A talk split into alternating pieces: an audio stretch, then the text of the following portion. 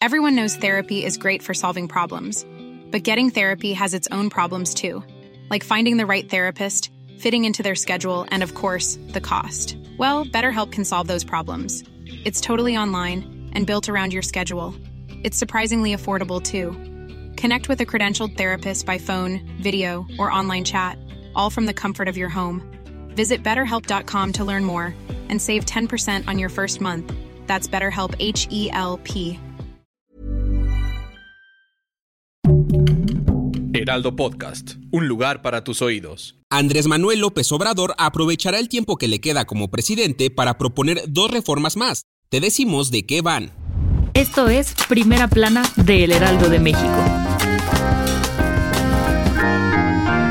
El día de ayer, el presidente Andrés Manuel López Obrador anunció que antes de que acabe su periodo como presidente, va por dos reformas en materia laboral. Una constitucional para garantizar que el salario mínimo aumente cada año por arriba de la inflación y otra a la ley de pensiones para que los trabajadores reciban lo justo cuando se jubilen. El anuncio lo hizo al presidir la ceremonia Mártires de Río Blanco, en la exfábrica de textiles de Río Blanco, donde hace 117 años más de 2.000 obreros se reunieron para exigir la mejora a las infames condiciones laborales en las que eran forzados a trabajar. Según Obrador, estos compromisos los hizo en honor a los mártires que lucharon por mejores salarios y mejores condiciones laborales. El presidente explicó que antes de que termine su mandato en septiembre próximo, enviará una iniciativa de reforma al artículo 123 de la Constitución para que nunca, jamás, aumente el salario menos que la inflación, como reprochó que sucedió entre los gobiernos neoliberales del PRI y PAN, pues durante 36 años hubo una pérdida del salario mínimo del 70%. Si quieres estar bien informado sobre las elecciones del próximo 2 de junio, no te pierdas la cobertura Ruta 2024 a través de todas las plataformas del Heraldo de México. Escríbenos en los comentarios qué te parece este episodio.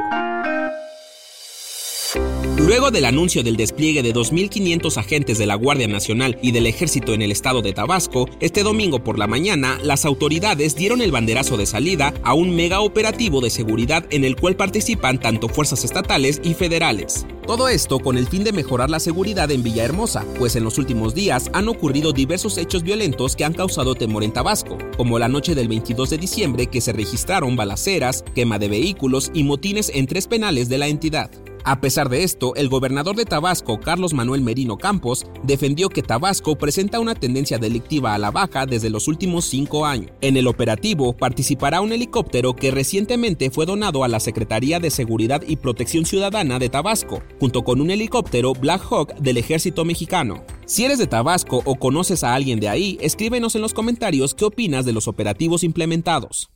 En otras noticias, Después de unas largas vacaciones, la CEP anunció que este lunes 8 de enero estarán regresando a clases cerca de 24.093.801 estudiantes de preescolar, primaria y preparatoria a instituciones públicas y privadas. Déjanos en los comentarios si te tocó llevar a alguien a la escuela. En noticias internacionales, tras el violento terremoto en Japón, hasta la fecha se han sumado 126 personas fallecidas y 211 continúan desaparecidas. Entre las buenas noticias, luego de cinco días de búsqueda bajo los escombros, lograron rescatar a una mujer de 90 años de edad que actualmente se encuentra hospitalizada y estable. Y en los espectáculos, el día de ayer por la tarde se llevó a cabo la edición 81 de los Globos de Oro, donde las películas más sonadas y aclamadas fueron Barbie y Oppenheimer, aunque también se encontraban otras como Spider-Man Across the Spider-Verse y Wonka, entre otras. El anfitrión de la noche fue Joe Coy, y entre los presentadores se encontraban Michelle Yeoh, Will Farrell, Angela Bassett y Amanda Seyfried. El dato que cambiará tu día.